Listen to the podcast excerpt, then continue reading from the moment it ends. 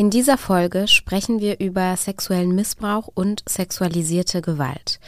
Wenn Sie das nicht hören können oder möchten, dann überspringen Sie bitte diese Podcast-Folge. Werbung. Wie geht es weiter mit der Europäischen Union? Präsidentschaftswahlen in den USA, EU-Parlamentswahlen, geopolitische Krisen und wirtschaftliche Schwierigkeiten.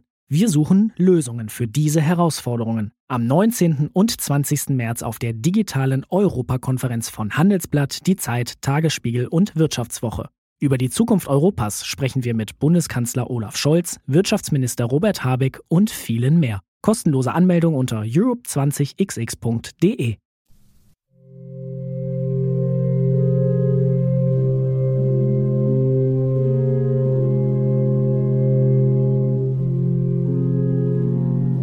Mein Kaninchen ist eine Frau. Der Küster hat ihr einen Stall gebaut. Er und seine Frau haben erlaubt, dass ich Oma und Opa zu ihnen sage. Für alle Leute bin ich dem Pfarrer seine Jüngste. Das ist etwas Besonderes. Darauf bin ich stolz. Die Leute legen uns Gemüse und Kuchen vor die Tür, weil mein Vater Pfarrer ist. Nennen wir sie Anna Sander die Frau, die diese Zeilen geschrieben hat. Es sind Auszüge aus einem autobiografischen Text, in dem sie ihre Geschichte verarbeitet hat. Es scheint, als ob es einen bösen Zauber gibt. Der macht den Küsteroper drei Jahre später zum bösen Mann. Der Zauber macht, dass der Vater sich verwandelt. Ganz plötzlich wird er ein anderer Vater, um den das Mädchen lieber einen großen Bogen schlägt. Wegen dem Zauber hat das Mädchen Ausschlag an den Händen und Dreck am Bauch und zwischen den Beinen. Es ist ein sehr böser Zauber.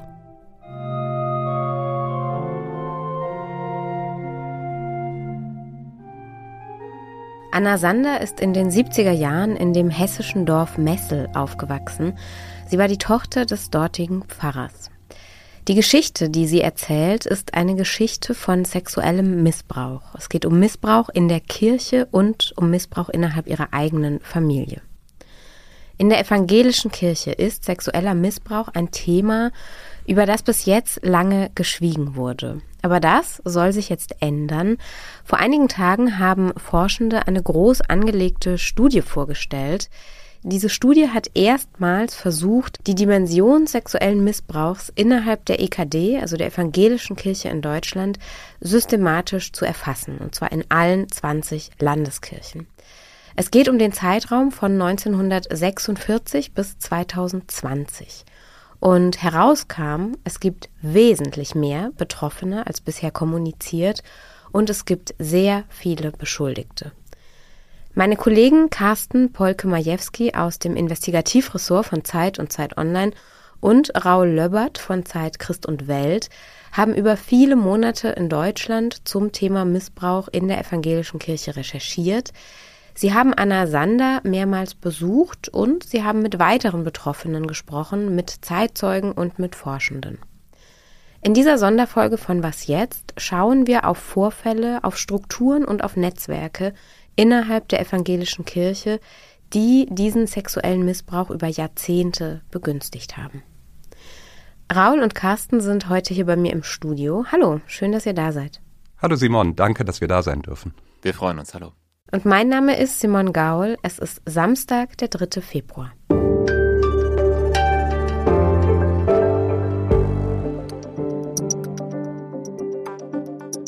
Das Glas ist mir nicht versehentlich heruntergefallen. In voller Absicht habe ich es auf dem Boden zertrümmert. Zum ersten Mal in meinem Leben. Ich war 22 Jahre alt. Ich wusste nicht, warum ich ihn hasse. Ich spürte nur, dass es so war. Meine Gefühle haben mich nicht betrogen. Sie sind nicht komisch. Mit mir stimmt alles. Das weiß ich heute. Damals wusste ich es nicht. Anna Sander ist heute 59 Jahre alt. Sie möchte nicht erkannt werden. Wir haben ihre Erzählung und auch die weiterer Personen für diesen Podcast deshalb nachsprechen lassen. Lieber Carsten, lieber Raul, ihr habt Anna Sander ja mehrfach getroffen. Was genau ist Anna Sander denn passiert? Es gibt zwei Personen, die wichtig geworden sind für den Fall Anna Sander. Ähm, eine ist der Küster in der Gemeinde in Messel, in der sie aufgewachsen ist. Messel ist ein kleines Dorf in der Nähe von Darmstadt. Und dort war ihr Vater Pfarrer. Und der Küster, das ist der Mann, der in der Gemeinde hilft, der im Gottesdienst die Gesangbücher austeilt und äh, die Kollekte einsammelt. Das ist aber auch jemand, der dem Pfarrer sonst hilft. Und dieser Küster war schon im Ruhestand eigentlich in seinem normalen Beruf, hat viel in der Gemeinde geholfen und auch dem Pfarrer in privaten Dingen. Das heißt, er hat im Garten mitgearbeitet, solche Dinge. Und er hat ein enges Verhältnis zu den Kindern des Pfarrers, denn da gibt's noch drei Geschwister. Die Kinder haben ihn Opa genannt und seine Frau Oma, also es war ein sehr enges Verhältnis. Und eines Tages hat Anna Sander dem Opa zugeguckt, wie er da im Garten gearbeitet hat, hat auf ihrem Kaninchenstall gesessen und dann hat dieser Küster, dieser Mann, dieses Mädchen irgendwann in einen Schuppen mitgenommen, der dort stand. Einen Schuppen, der dem Mädchen sehr vertraut war, weil die Kinder sich da so ihre Bude gebaut haben, ihr Nest, ihren Ort, an dem man sie nicht so finden konnte. Und dort, so sagt es Anna Sander, ist sie von diesem Küster vergewaltigt worden. Wie alt war sie da? Zehn. Zehn Jahre alt. Sie ist aber nicht nur vom Küster vergewaltigt worden, sondern sie gibt auch an, dass ihr eigener Vater sie missbraucht hat, der Pfarrer. Das begann in der Vorschulzeit und zog sich bis hin in die Pubertät. Dazu muss man wissen, dass ein Pfarrer in so einer kleinen Gemeinde wie Messel und vorher war er auch Pfarrer in Frankfurt, also in einer Großstadt, äh, dass ein Pfarrer omnipräsent ist. Er ist gleichzeitig ihr Lehrer gewesen, er hat den Schulchor geleitet, er war quasi überall. Sie konnte ihm eigentlich nie entgehen. Und ähm, sie sagt halt, dass sie halt von ihrem Vater über sehr lange Zeit äh, missbraucht wurde. Und diese Erinnerung hat sie aber lange verdrängt. Also sie hat sich irgendwann von der Familie gelöst, äh, ist auch dann, äh, hat auf die schiefe Bahn geraten, hat äh, Experimente mit Drogen auch äh, gemacht, hat dann irgendwann eine Therapie gemacht und im Laufe dieser Therapie sind die Erinnerungen an den Küster und an den Vater wieder hochgekommen. Sie hat auch die Erinnerungen dann aufgeschrieben und irgendwann auch der Mutter erzählt. Die Mutter hat dann ihren Vater konfrontiert damit. Der hat alles abgestritten und hat gesagt, das hat sie sich eingebildet, das ist durch die Therapeutin eingeredet worden. Und so stand halt äh, Aussage gegen Aussage, eigentlich bis zum Ende des Lebens des Pfarrers, ihres Vaters. Der ist im vergangenen Sommer gestorben. Und wir haben uns jetzt auf die Suche gemacht, um Indizien zu finden und Beweise, die ihre Geschichte untermauern oder auch widerlegen. So. Und da sind wir fündig geworden und wir haben einiges gefunden, das ihre Darstellung äh, stützt. Was ist Anna Sander denn heute für ein Mensch? Also wie hat sie das verarbeiten können? Anna Sander ist heute Akademikerin, eine studierte Frau, eine sehr erfahrene Frau in ihrem Beruf. Wo sie arbeitet und was sie genau macht, berichten wir nicht, weil sie gerne möchte, dass nicht jeder sie erkennt. Anna Sander ist eine Frau, die auch zwar eine Wut auf die Institution Kirche hat, weil sie findet, da ist viel schiefgelaufen, aber sie hat keine Rachegelüste, überhaupt nicht, sondern es geht ihr vor allen Dingen darum, diesen Fall aufzuarbeiten und es geht ihr darum zu zeigen, was in der Kirche und was in so einer Gemeinde passieren kann. Sie will, dass verstanden wird, wie es zu solchen Taten kommt. Und es ist ihr auch wichtig, weil sie sagt, wer weiß, vielleicht gibt es ja noch mehr Menschen, die betroffen sind. Hat sie denn die Täter angezeigt? Also wurde das jemals aufgearbeitet? Zu dem Zeitpunkt, als sie sich erinnert hat, also in der Therapie, waren die Taten bereits verjährt. Deswegen war eine Anzeige bei den staatlichen Ermittlungsbehörden wäre erfolglos gewesen. Sie ist aber dann 1999 hat sie sich an die kirchlichen Instanzen gewandt und sie hat damals eine kirchliche Anzeige halt gemacht über einen befreundeten Pfarrer, der hat das quasi für sie gemacht. Das ist bei einem Dekan gelandet, der war personalrechtlich für ihren Vater zuständig. Und der hat einfach entschieden, dass er das nicht weiter verfolgt, weil er den Pfarrer kennt, weil er den Anschuldigungen nicht glaubt. Und das ist damals im, im Papierkorb gelandet. Einige Jahre vergehen und ganz Deutschland berichtet im Jahr 2010 über die Missbrauchsfälle am Berliner Canisius-Kolleg, einem katholischen Gymnasium. Das hat äh, Anna Sander dann dazu veranlasst, noch einmal eine Anzeige zu machen bei der evangelischen Kirche. Und die hat dann tatsächlich was ausgelöst. In der Folge gab es ein Disziplinarverfahren gegen ihren Vater. Man muss dazu wissen, dass die Disziplinarverfahren der evangelischen Kirche so gestaltet sind, dass der Beschuldigte volle Akteneinsicht hat, aber Anna Sander als Betroffene nicht. Also das Verfahren ist für sie komplett intransparent gewesen. Das Verfahren ist dann nach zwei Jahren eingestellt worden. Und ähm, ja, damit war der Fall kirchlicherseits eigentlich erledigt. Eigentlich weil die evangelische Kirche sich irgendwann natürlich äh, auch mit ihrer Missbrauchsgeschichte auseinandergesetzt hat und auch äh, auf Betroffene zugehen wollte. Es wurden sogenannte Anerkennungskommissionen gegründet und auch sogenannte Anerkennungsleistungen, Geldzahlungen an Betroffene ausgezahlt. Und äh, die Anerkennungskommission, die für diesen Fall zuständig war und ist, hat entschieden, dass sie der äh, Schilderung von Frau Sander glaubt und hat ihr eine Anerkennungsleistung von 130.000 Euro zugesprochen und hat auch in einem Schreiben, das wir gesehen haben, anerkannt, dass der Vater der Täter ist.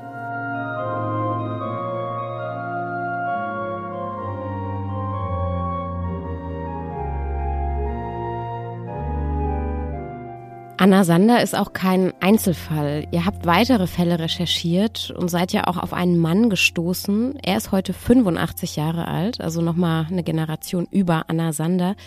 Wir nennen ihn jetzt mal in diesem Podcast Hans-Peter Weber. Und äh, Herr Weber erinnert sich auch an einen Übergriff. Das war in seiner Jugend. Er war damals 14 Jahre alt und wir sind im Jahr 1952 in einem baden-württembergischen Dorf. Es muss bei der Heu- oder Getreideernte gewesen sein. Also im Sommer. Ich war damals 14 Jahre alt. Wir waren auf dem Feld. Die Großeltern, ich und meine Mutter. Plötzlich rollte eine Limousine den Feldweg entlang. Vielleicht ein Mercedes. Die Limousine hielt an und ein Chauffeur stieg aus. Dr. Zechnall habe ihn angewiesen, den Jungen zu holen. Ich solle bis morgen beim Herrn Doktor in Stuttgart bleiben, damit wir die Lateinaufgaben besprechen könnten. Wer ist denn der Täter in diesem Fall? Wer war Alfred Zechnall? Alfred Zechnall war kein Kirchenangestellter, sondern der Sohn einer Unternehmerfamilie und selber Unternehmer. Zechnall hat in den 30er und 40er Jahren begonnen, einen engen Kontakt zu pietistischen, also sehr frommen Kreisen in der Württembergischen Landeskirche aufzubauen. Er war ehrenamtlich tätig da. Er war auch bei der Gruppe Entschiedenes Christentum unterwegs, einer eher evangelikalen Gruppe, aber jedenfalls alles Gruppen, die sehr konservativ sind, sehr fromm. Er hat dann nach dem Krieg äh, sich stark engagiert in der Jugendarbeit der Württembergischen Landeskirche und war dort hoch angesehen. Er saß an leitender Position als Ehrenamtlicher im sogenannten Jungmännerwerk. Das war damals die Einrichtung, die die Jugendarbeit für Jungen gemacht hat. Und dieses Jungmännerwerk muss man sich vorstellen, nicht nur als eine Organisation, die Jugendkreise oder Freizeiten organisiert, sondern das ist auch ein Karrierenetzwerk. Das ist ein Ort, wo sich viele Leute begegnet sind, die nachher wichtig wurden in der Kirche. Und Zechnal war damals zum Beispiel mit zwei späteren Landesbischöfen der Württembergischen Landeskirche gut befreundet. Also eine Person, die zwar kein fester Mitarbeiter war, aber eine große Nummer in der Kirche.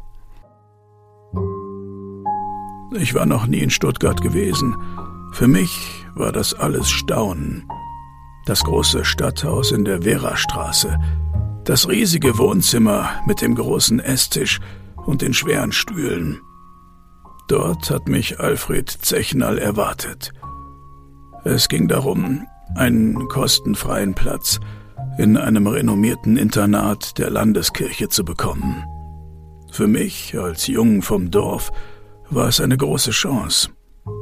Zechnal hatte mir einige Aufgaben mitgegeben.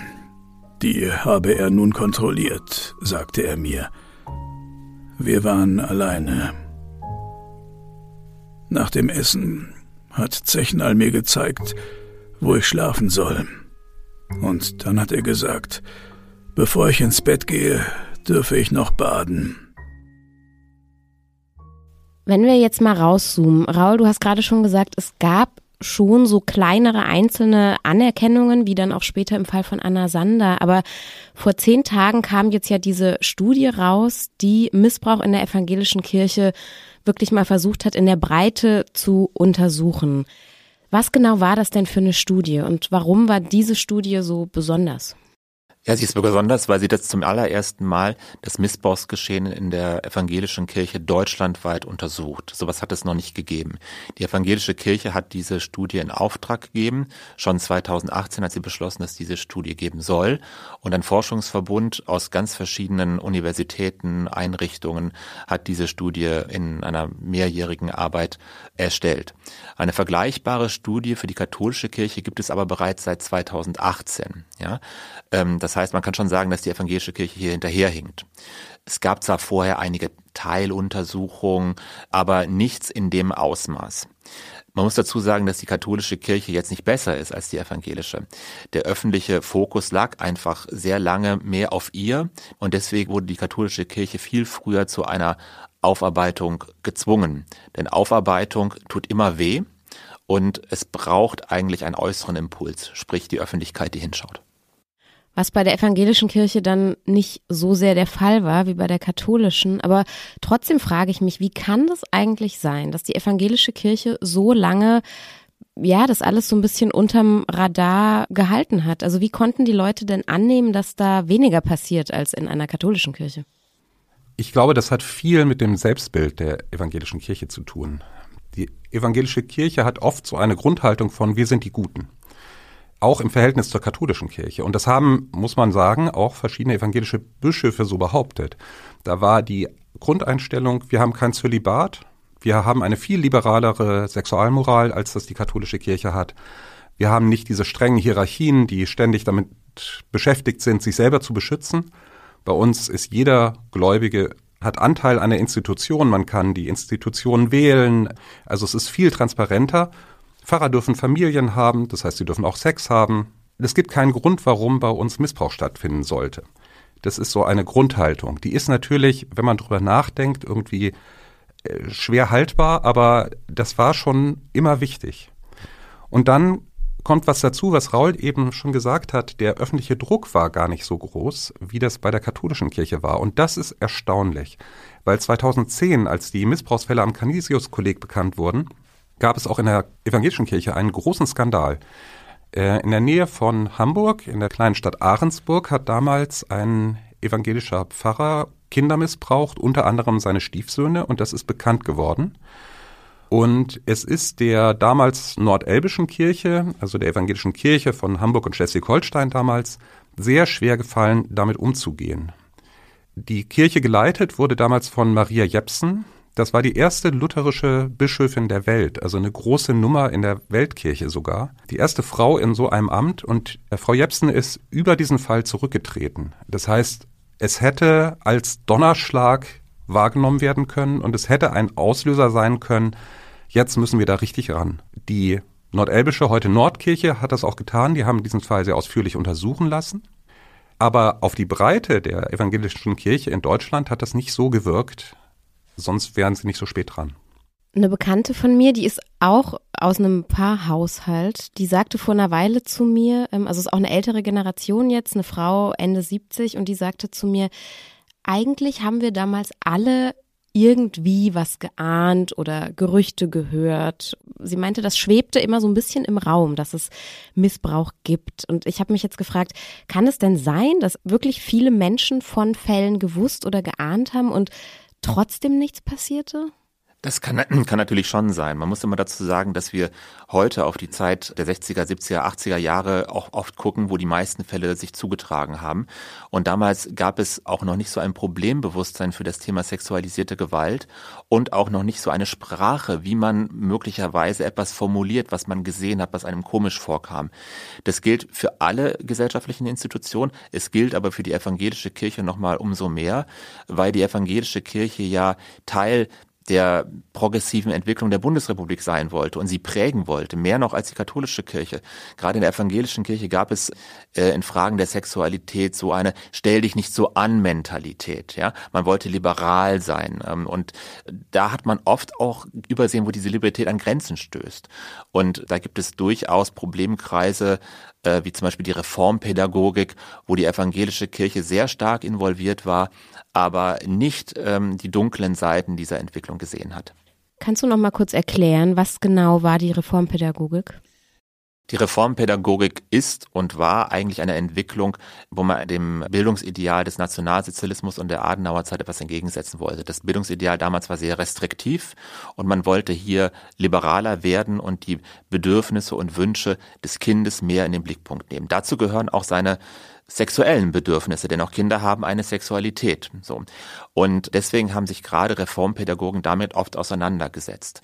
Und die Sexualerziehung, die man äh, in der Schule heute genießt, ist eine Frucht dieser Reformpädagogik. Oder auch, dass sich vermehrt für Rechte Homosexueller eingesetzt wurde, hat auch mit der Reformpädagogik zu tun. Aber es gab auch viele in diesem Bereich, die diese Bewegung benutzt haben, um Pädophilie gesellschaftsfähig zu machen. Also der Fall, den wir behandeln, der Täter in diesem Fall, Arnulf Zittelmann, hat eine Didaktik der Sexualerziehung geschrieben, Anfang der 70er Jahre, in dem er ähm, sich für die Liberalisierung einsetzt und auch gleichzeitig der Pädophilie das Wort redet. Diese Verbindungen sind bis heute zwischen evangelischer Kirche und ähm, Reformpädagogik noch nicht richtig aufgearbeitet. Die evangelische Kirche hat angekündigt, das tun zu wollen. Eine erste Vorstudie ist auch schon erschienen. Die legt nahe, dass die Verbindungen zahlreich sind, viel zahlreicher, als man vorher gedacht hat. Aber wie genau, das muss man sehen und das hängt auch davon ab, ob die evangelische Kirche eine Folgestudie finanzieren möchte oder nicht. Arnulf Zittelmann, das ist der Vater von Anna Sander, richtig? Genau. Arnulf Zietelmann ist der Vater von Frau Sander. Arnulf Zietelmann war Pfarrer in Frankfurt und Messel, Buchautor, hat viele Jugendbücher geschrieben, hat eine Auflage von an die zwei Millionen gehabt, äh, steht in vielen Haushalten. Ich kenne eine ganze Reihe Leute, die, nachdem ich davon erzählt habe, in ihre Bücherregale geschaut haben und überrascht waren, dass sie auch solche Bücher hatten. Er hat diese Bücher geschrieben und die waren sogar Schullektüre, also schon ein bekannter Mann damals. Passt also auch sehr gut zu dem, was Raul gerade erzählt hat, ne? Diese Verbindungen zur Reformpädagogik. Ja. Mir wäre allerdings ein Punkt noch wichtig dabei. Man kann sich jetzt ja denken, na ja, also die Zeiten waren damals anders, es war schwierig, eine Sprache dafür zu finden, äh, man hat nicht so genau hingeschaut, was ist Missbrauch eigentlich. Das sind so Muster, die billige ich gerne Menschen zu, die damals einfach gelebt haben und Kirchenmitglieder waren und vielleicht im normalen Beruf Dachdecker oder Bäckereifachverkäuferin oder so. Die Institution selber, muss man sagen, wusste eigentlich sehr genau, vor was für ein Problem sie da steht. Und das führt nochmal zu diesem Fall von Herrn Zechnal zurück, über den wir gerade auch gesprochen haben. Die Württembergische Kirche hat 1964, als es zu einem weiteren Missbrauchsfall kam, wo ein Pfarrer auch verurteilt worden ist von einem Gericht, untersucht, wie viele Fälle sie eigentlich hat. Also es gab den Auftrag aus der Kirchenleitung, eine Liste zusammenzustellen von Fällen von Pastoren, die sich an Kindern vergangen haben. Und auf dieser Liste stehen neun Pfarrer, acht von denen hatten Sex mit minderjährigen Jungen. Das heißt, es war systematisch untersucht worden, wie viele Fälle haben wir da eigentlich. Und es gibt eine Dokumentation im Archiv der Württembergischen Kirche, der man entnehmen kann, dass damals die Kirchenleitung auch darüber diskutiert hat. Und da wurden verschiedene Argumente gegeneinander gestellt. Da gab es das Argument, seid vorsichtig mit diesen Leuten, weil, also es kann sein, dass sie rückfällig werden. Und dahinter stand die Frage, wollen wir sie wieder in den Dienst aufnehmen oder nicht? Und es gab das Gegenargument, das ungefähr lautete, die haben ihre Haft abgesessen, damit haben sie Buße getan und damit müssen wir denen auch vergeben.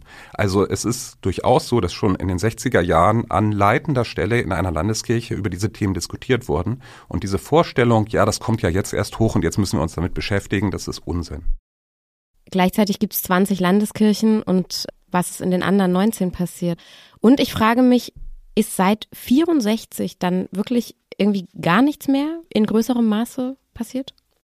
Zumindest nicht in einem solchen Umfang, dass es bundesweit diskutiert worden wäre und nicht in einem Umfang, dass die Kirchen, die Landeskirchen und auch die EKD sprechfähig gewesen wäre, wenn man sie fragt. Das ist ja einer der Gründe, warum es jetzt die große Studie gibt.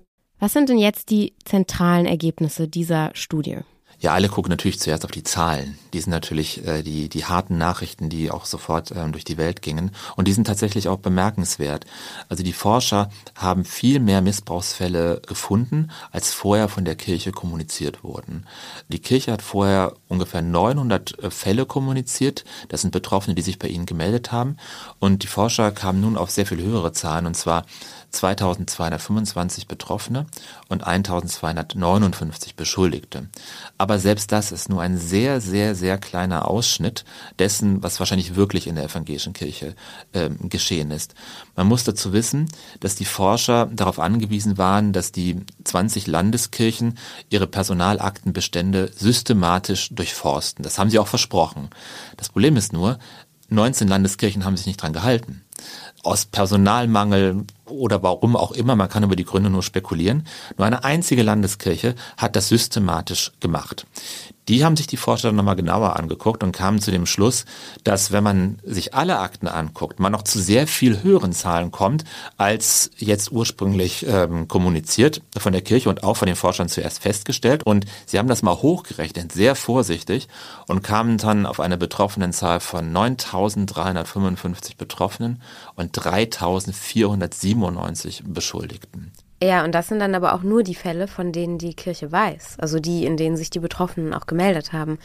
Gibt es denn Schätzungen, wie groß das Dunkelfeld ist? Man kann ungefähr sagen, dass wenn eine Dunkelfeldstudie in Deutschland durchgeführt würde für die evangelische Kirche, auch für die katholische, man von sechsstelligen Opferzahlen ausgehen muss. Oh krass.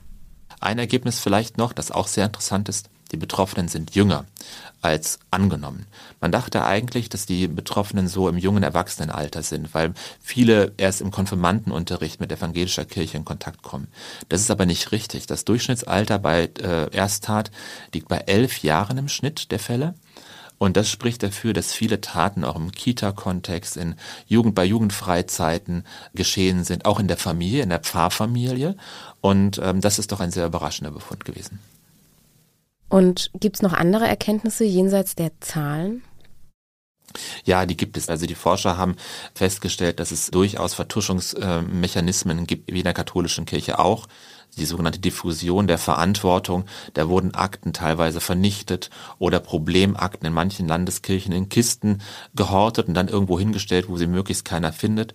Da wurden Betroffene marginalisiert, manipuliert und mussten den langen Weg durch die kirchlichen Instanzen auf sich nehmen, wenn sie sich überhaupt an die Kirche gewandt haben und wurden im Grunde genommen eingeschüchtert und sollten klein gemacht werden. Das ist ein sehr erschreckender Befund für eine Kirche, die sich doch die betroffenen Fürsorge sehr auf die Fahnen geschrieben hat und auch immer wieder stark macht ihren öffentlichen Statements. Da klaffen Wirklichkeit und, ähm, und Anspruch doch sehr stark auseinander.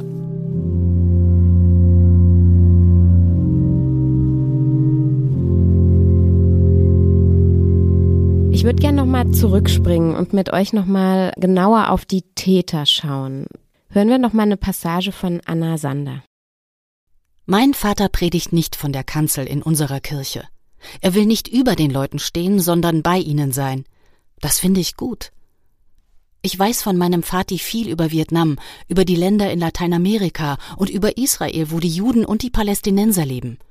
Er hat mir erzählt, warum die Deutschen den Krieg angefangen haben. Arnulf Zietelmann, ihr habt schon gesagt jetzt, Buchautor, wichtiger Mann, bekannter Mann auch eigentlich. Was habt ihr denn sonst noch so über ihn rausgefunden? Ja, dieser Mann hatte zwei Gesichter. Ein öffentliches Gesicht und eins, äh, ein privates Gesicht. Und die beiden unterscheiden sich noch erheblich. Das öffentliche Gesicht sieht ungefähr so aus. Also er war ein Erfolgsautor, das haben wir gerade schon gesagt. Er war ein fantastischer Redner wohl und Pfarrer. Manche Zeugen, mit denen wir gesprochen haben, haben ihn sogar als Propheten äh, bezeichnet, der unglaubliche Fähigkeit hatten, Menschen für sich zu gewinnen. Er war hochdekoriert. Er hat das Bundesverdienstkreuz bekommen. Er hat den Gustav Heinemann Friedenspreis für Jugendliteratur bekommen. Und ähm, er war hochgeschätzt in allen seinen Ämtern, die er halt hatte, auch als Lehrer. Das ist das offizielle Bild. Das inoffizielle Bild sieht etwas anders aus. In seiner Familie war er durchaus unbeherrscht, wie uns auch Zeugen berichtet haben. Er konnte sehr aufbrausend sein, teilweise auch gewalttätig und er hatte eine doch sehr starke Sexualfixierung. Also wir haben auch äh, eine Zeitzeugin getroffen, die damals als Jugendliche, 16, 17 Jahre vielleicht, äh, bei ihm zu Gast war, mehrfach beim Mittagessen. Das war eine Freundin von Anna Sander oder von, von einem der Kinder? Das war eine Freundin von ihrer Schwester. Und ähm, die hat berichtet, wie er sie dezidiert nach ihrem Sexualverhalten ausgefragt hat beim Mittagessen. Also wie und ob sie masturbiert beispielsweise. Und das zieht sich durch dieses ganze Leben dieses Mannes hindurch. Und es schlägt sich übrigens auch in seinen Büchern nieder. Das ist so ein Punkt, wo ich nachher gedacht habe, meine Güte, das hätte man eigentlich merken können. Also er hat ein Jugendbuch geschrieben, das äh, sehr bekannt geworden ist, das so eine Geschichte erzählt von einem 16-jährigen Jungen, also im Krieg noch, sehr aufregender Abenteuerroman, der auch Schullektüre war äh, an verschiedenen Schulen. Das haben, hat mir eine Lehrerin unter anderem erzählt, ganz begeistert, was das für ein tolles Buch ist. Wenn man dieses Buch liest, da kommen explizit ausformulierte Sexszenen drin vor zwischen Jugendlichen. Da kommen genau solche Gespräche zwischen einem Vater und einem Jungen vor, wo es auch um dieses Thema geht, auch um die Frage von Selbstbefriedigung, um die Frage von Verhütung, lauter solche Dinge, wo man sagen könnte, irgendwie aufklärerisch, aber auch verstörend. Ich bin aufgewacht, mein Kinderzimmer war dämmerig. Wahrscheinlich waren die Gardinen vorgezogen und ich machte Mittagsschlaf. Erschreckt öffnete ich meine Augen. Neben mir im Bett war mein Vater. Er sprach mit dieser aufgesetzt falschen Stimme. Ich weiß nicht mehr was. Ich weiß nur, dass irgendetwas nicht stimmte, mich beunruhigte. Aber ich dachte, es ist ja nur mein Vati. Der Vati, der sie dann mehrfach anfasst, streichelt und vergewaltigt. Immer wieder finden diese Übergriffe statt, das habt ihr auch schon gesagt. Und der Vati sagte eben, das ist doch ganz normal. Und die Menschen, die das anders sehen, das sind die Verklemmten. Ja, nun ist es natürlich so, dass es in der evangelischen Kirche auch Leute gibt, die sagen, das sind diese merkwürdigen libertären Zeitgeistchristen jener Zeit. Und das sind besondere Einzelfälle, dieser Zietelmann. Gerade aus konservativen Kreisen in der Kirche ist das immer wieder zu hören gewesen eine sehr starke Verteidigungshaltung, die sagt, bei uns kommt das nicht vor und es gibt leider überall, ist ja eine große Organisation, 19 Millionen Protestanten gibt's in Deutschland, ähm, es gibt überall Leute, die halt Fehler machen, die irgendwie so besonders sind. Aber das sind wir nicht eigentlich. Das Problem dabei ist, das stimmt nicht. Denn Missbrauch, das haben wir sehr stark festgestellt, spielt in der evangelischen Kirche in verschiedenen Milieus eine Rolle. Dazu gehört diese liberale Welt, dazu gehört das evangelische Pfarrhaus, aber es kommt genauso in den konservativen, frommen, pietistischen Milieus vor. Das heißt, man darf es nicht nur auf die Reformpädagogik, auf diese libertären Strömungen schieben. Auf keinen Fall. Das ist genau der Punkt. Das ist sicherlich ein wichtiges Feld, ein wichtiges Milieu, aber es gibt auch dieses andere. Davon hat mir ein Historiker der Universität Ulm viel erzählt. Der hat unter der Leitung von einer Psychologin dort, von einer Professorin, Miriam Rassenhofer, eine Studie mitbearbeitet, wo es darum ging, was in diesem konservativen, pietistischen Milieu los war. Das ist der Fall Alfred Zechnal. Und Harald Tauri, der da der Historiker war, hat den historischen Part gemacht. Die Psychologinnen haben sozusagen dann geguckt, wie hat sich das in der Kirche ausgewirkt und was muss man heute dagegen tun. Wir können ja noch mal reinhören, wie es weiterging im Hause Zechnal. Im Badezimmer stand eine große Wanne. Sowas hatte ich noch nie gesehen. Ich zog mich aus und stieg hinein. Zechnal stand neben mir und redete auf mich ein. Er sehe sich als Vaterersatz für mich als Halbwaisen und dass er sich wie ein Vater verhalten müsse – und dass ich einiges falsch gemacht hätte, und deshalb müsste er mir jetzt ein paar Hiebe verabreichen. Als ich aus der Wanne stieg, griff Zechnal eine Rute und schlug mir auf den Po. Ich war nackt. Er nahm mich in den Arm. Ich habe damals gar nicht verstanden, was mir passiert ist. Da war ich viel zu naiv für. Das war mir völlig fremd. Ja, also was man sieht, ist auf jeden Fall auch wieder so ein eindeutiges Machtgefälle, ne? Also man sieht einen wirklich krassen Machtmissbrauch, der da stattfindet.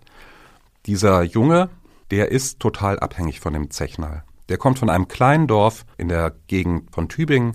der kommt aus einer Familie, die kaputt ist. Der hat nur noch eine Mutter. Der Vater ist in, in der Kriegsgefangenschaft gestorben. Das heißt, aus einem ganz armen Leben kommt der und dieser Weg, in das Internat zu kommen, da Abitur machen zu können und das bezahlt zu bekommen äh, durch ein Stipendium und anschließend studieren zu dürfen, das ist die große Bildungschance für diesen Jungen.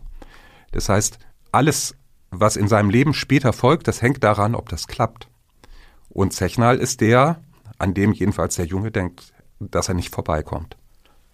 Und dann trauen sich die Opfer ja auch meistens nicht von Übergriffen zu erzählen. Nee, das ist genau das große Problem. Die Jungen damals, die haben sich nicht getraut, davon zu erzählen und die hatten nicht mal Worte dafür. Die wussten gar nicht so richtig, was ihnen passiert ist. Die kamen aus einer Welt, wo über Sexualität überhaupt nicht geredet wurde. Da gab es ein großes Tabu und ein Keuschheitskult und eine Vorstellung von, das findet wirklich nur im engsten Raum zwischen Mann und Frau in der Ehe statt. Und ansonsten haben wir dafür gar keine Worte. Wie soll so ein 14-jähriger Junge darüber reden? Was soll er da eigentlich sagen? Zu Hause habe ich nichts von dem Bart und den Schlägen erzählt. Ich hatte keine Worte dafür. Gespräche über Sexualität gab es bei uns nicht. Dafür war meine Mutter viel zu verschämt. Wenn sie nach der Feldarbeit badete, saß sie in Unterwäsche in der Wanne. Mein Bruder oder ich mussten ihr nur ganz rasch den Rücken waschen und dann wieder verschwinden. Diese Sprachlosigkeit, das ist ja auch ein Stück weit ein Zeichen der Zeit damals gewesen. Noch jetzt heute ist unsere Gesellschaft eine andere. Wir reden mehr über Sexualität und es gibt Aufarbeitungen vielleicht in anderen Bereichen so. Also will sagen, wir stehen eigentlich woanders. Aber was ist denn mit aktuellen Fällen? Also Missbrauch findet ja trotzdem noch statt. Natürlich findet Missbrauch statt, überall, ne? also nicht nur in den Kirchen, das muss man sagen. Allerdings gibt es bei den Kirchen, bei beiden Kirchen, die Neigung, beim Thema Missbrauch immer in der Vergangenheitsform zu reden. So als wäre das früher passiert und irgendwie heute nicht mehr. Das ist falsch. Also ähm, es gibt ja diese katholische Untersuchung auch aus dem Jahr 2018, äh, die da ganz interessant ist. Die hat beispielsweise ergeben, dass das Phänomen des Missbrauchs nicht abgenommen hat mit den Jahren. Es hat nur die Zahl der Priester abgenommen. Und dadurch im Verhältnis gibt es immer noch so viel Missbrauch wie in den 50er, 60er, 70er Jahren. Das Phänomen bleibt und damit müssen sich die Kirchen abfinden. Wir haben auch in unserem Text einen ähm, aktuellen Fall äh, behandelt. Und zwar während der Forschung von Harald Hauri, der den Fall Zechnal auch ähm, äh, aufgearbeitet hat, da hat sich bei ihm ein junger Mann gemeldet. Und seine Geschichte ist eine sehr, sehr aktuelle Geschichte. Dieser Mann heißt Dominik Zimmermann und ist heute 26 Jahre alt. Und was er zu erzählen hat, ist wirklich sehr, sehr erschütternd. Ich bin in einem kleinen Dorf im Nordschwarzwald aufgewachsen. Als Kind bin ich oft in die Kirche gegangen und in die Jungschar. Das war cool. Meine Eltern sind fromme Leute, wie viele im Dorf. Sie waren streng, aber das war okay. Als ich zwölf wurde, bin ich natürlich zum Konfirmandenunterricht gegangen.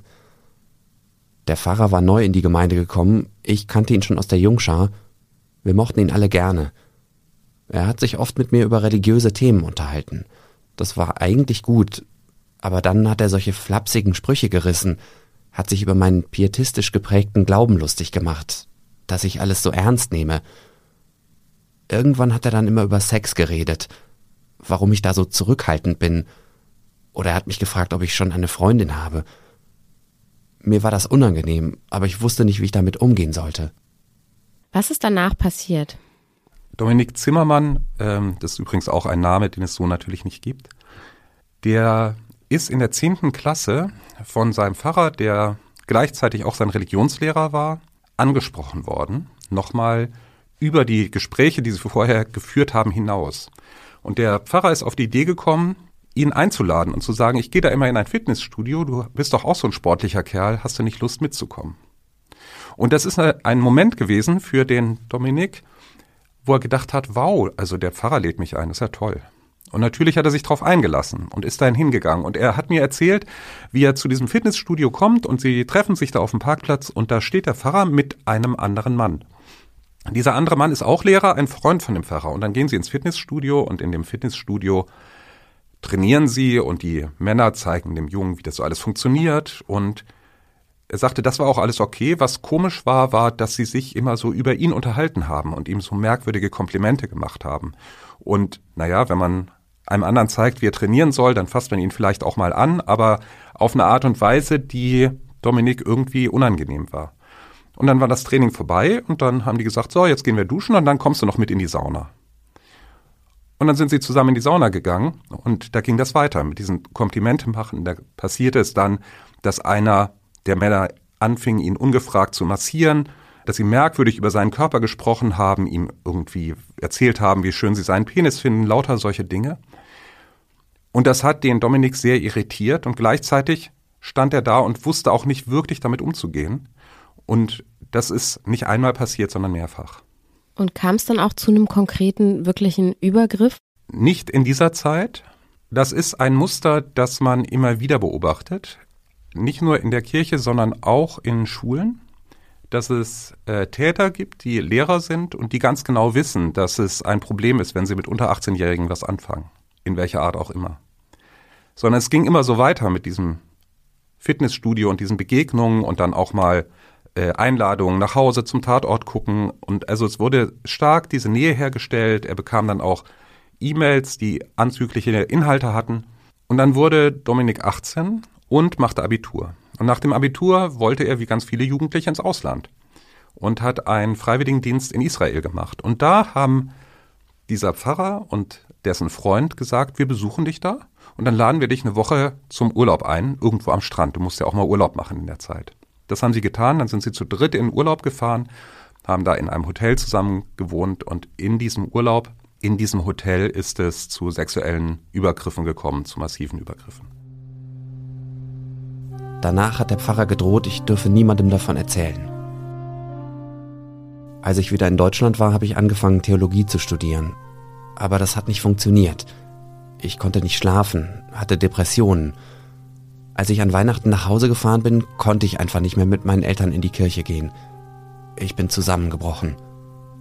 Das war schlimm. Aber danach konnte ich endlich erzählen, was mir passiert ist. Ich habe den Pfarrer bei der Kirche gemeldet. Jemand ist gekommen und hat meine Geschichte angehört. Ist dieser Fall Dominik Zimmermann dann jetzt aufgearbeitet worden? Ja, tatsächlich. Das ist geschehen. Dominik hat ihn bei der Staatsanwaltschaft angezeigt. Die haben auch ein Verfahren eröffnet und dann wieder eingestellt. Er hat ihn angezeigt beim Schulamt, ähm, weil es ja beides Lehrer waren, um die es ging. Die haben das auch untersucht und er hat es den Fall bei der Württembergischen Landeskirche angezeigt. Die Kirche hat daraufhin ein Disziplinarverfahren eröffnet gegen diesen Pfarrer und das ging relativ schnell. Also 2018, anderthalb Jahre nach dem oder zwei Jahre nach dem Abitur und nach dieser Zeit äh, gab es dieses Disziplinarverfahren und die Kirche hat den äh, Pfarrer daraufhin aus dem Gemeindedienst wegversetzt auf eine Referentenstelle, also eine Position, wo er nicht mehr unmittelbar mit Kindern und Jugendlichen arbeiten kann. Und er hat auch einen Abzug seiner Bezüge bekommen. Er ist ja Kirchenbeamter, da kann man das so machen. Und er darf fünf Jahre lang nicht mehr mit Kindern und Jugendlichen arbeiten. Wisst ihr, warum die Anzeige bei der Staatsanwaltschaft, warum diese Ermittlungen eingestellt worden sind? Ja, das Problem war, dass die Fälle, als es passiert ist, dass Dominik da schon über 18 war. Und es ist kein Missbrauch an Kindern. Und gleichzeitig stehen Aussage gegen Aussage. Und die Beweislage ist sehr schwierig. Das ist dann wieder das, also dieses berühmte Problem der vermeintlichen Einvernehmlichkeit. Zumindest ist es nicht so stark beweisbar, dass die Staatsanwaltschaft einen, einen Prozess eingeleitet hätte. Jetzt darf oder durfte dieser Mann fünf Jahre nicht mit Kindern unmittelbar arbeiten. Ist das alles? Also ich meine, nach fünf Jahren ist man ja kein anderer Mensch. Tja, das ist das, was das Disziplinarrecht hergibt. Ob das wirklich eine Lösung für den Fall ist, da kann man Zweifel haben, ja. Im katholischen Bereich, wenn ich das vielleicht ergänzen kann, sieht die Sache ein bisschen anders aus. Da ist natürlich ein Priester dem Bischof direkt unterstellt und der Bischof äh, kann ihm Auflagen machen, wie er möchte. Also er kann ihm seinen Wohnort vorschreiben, er kann ihm seine Stellung vorschreiben. Und da gäbe es in der Theorie, wohlgemerkt in der Theorie, denn in der Praxis ist das oft nicht passiert, durchaus äh, mehr Möglichkeiten, äh, Missbrauchstäter auch zur Verantwortung zu ziehen. Wie geht's denn jetzt weiter? Also jetzt gehen wir nochmal zurück zur evangelischen Kirche. Was passiert jetzt? Ja, die Aufarbeitung ist ja nicht mit der Studie abgeschlossen. Im Grunde genommen beginnt sie jetzt eigentlich erst richtig. Und da wird sich im Nachgang natürlich die, äh, die Frage stellen, wer wusste was, wer hat was auch vertuscht. Und da kommen noch möglicherweise sehr unangenehme äh, Situationen auf die evangelische Kirche zu, ähm, weil natürlich auch dort Funktionäre seit vielen Jahren auch schon im Amt sind. Darüber hinaus gibt es aber noch einiges auch von der EKD aufzuarbeiten und sie hat auch angekündigt, das tun zu wollen. Also beispielsweise die Studie zur Reformpädagogik. Auch hat sie angekündigt, eine sogenannte Dunkelfeldstudie in Auftrag zu geben. Äh, das bedeutet, die Akten sind oft äh, unzureichend und viele Fälle finden gar nicht ihren Weg in die Akten. Viele Betroffene sind schon verstorben. Und ähm, es gibt Möglichkeiten, wie man das auch ermitteln kann, also zumindest ungefähr, wie man ein, das sogenannte Dunkelfeld abstecken kann. Die evangelische Kirche hat versprochen, das auch zu tun. Sie sagt allerdings jetzt zunehmend, dass das nur äh, im Verbund mit dem, mit dem Staat geht, wenn der auch die Sportvereine und diverse andere Institutionen in, dem, in, in den Blick nimmt. Und hier wäre, glaube ich, noch eine Fokussierung auf die evangelische Kirche sehr, sehr notwendig, weil ansonsten wird das wahrscheinlich dann irgendwo versacken. Warum liegt die Aufarbeitung denn überhaupt in beiden Kirchen ja immer noch innerhalb der Kirchen? Warum kommt da eigentlich keine neutrale Instanz rein? Dazu muss man wissen, dass es im Ausland anders läuft. Es gibt Beispiele wie Frankreich oder auch Irland, wo der Staat unabhängige Kommissionen eingesetzt hat, die diesen Missbrauchsfällen auf den Grund gegangen sind und dann nach einiger Zeit der Forschung äh, sehr umfangreiche Berichte vorgelegt haben. Das ist in Deutschland deswegen anders, weil es hier ein sogenanntes kooperatives Verhältnis mit den Kirchen geht, äh, gibt. Ähm, man unterstützt sich gegenseitig, beispielsweise Kitas, die von Kirchen übernommen werden. Und dieses Verhältnis möchte man eigentlich nicht äh, gefährden. Und das ist einer der Gründe, warum man erst einmal gesagt hat, die Kirchen sollen das bitte selber äh, aufklären. Der zweite ist, die Politik möchte sich mit dem Thema Missbrauch nicht beschweren, nenne ich es jetzt mal, weil es ein Thema ist, das unangenehm ist. Ein Thema, womit man als äh, Politiker auch nur verlieren kann öffentlich. Die Leute wollen damit eigentlich nichts so richtig zu tun haben. Und da fehlt auch äh, von in allen Regierungsparteien der politische Wille, äh, hier wirklich mal ähm, äh, die Aufarbeitung den Kirchen aus der Hand zu nehmen und zumindest selbst zu orchestrieren. Hin und wieder gibt es mal einzelne Forderungen und es gibt auch eine ähm, unabhängige Beauftragte der Bundesregierung, Kerstin Klaus, die ist aber relativ allein äh, auf weiter Flur und die kann, sagen wir mal, nur beratend für die Kirchen tätig werden, aber eine richtige Vollzugsmacht oder etwas in der Art hat sie nicht. Danke Carsten, danke Raul für diese wichtige Arbeit und Recherche. Sehr gerne. Danke Simon. Das war unsere Sonderfolge zu den Missbrauchsfällen innerhalb der evangelischen Kirche. Wir danken besonders Anna Sander, Hans-Peter Weber und Dominik Zimmermann. Gesprochen wurden ihre Texte von Nancy Mattstedt, Stefan Lehnen und Moses Fendel. Redaktion für diesen Podcast hatte Ole Pflüger, moderiert und produziert habe ich, Simon Gaul. Danke fürs Zuhören. Schreiben können Sie uns wie immer an wasjetzt.zeit.de. Falls Sie sich anonym an die Redaktion wenden möchten, können Sie das auch tun über einen anonymen Briefkasten im Internet. Sie finden ihn unter briefkasten.zeit.de. Und ein Hinweis noch zum Schluss. Wenn Sie selbst von Missbrauch betroffen sind oder Menschen kennen, die möglicherweise sexualisierte Gewalt erlebt haben, dann können Sie sich auch an das Hilfetelefon sexueller Missbrauch wenden. Die Telefonnummer lautet 0800 22 55 530 und alles verlinken wir natürlich in den Shownotes zu diesem Podcast. Danke nochmal fürs Zuhören.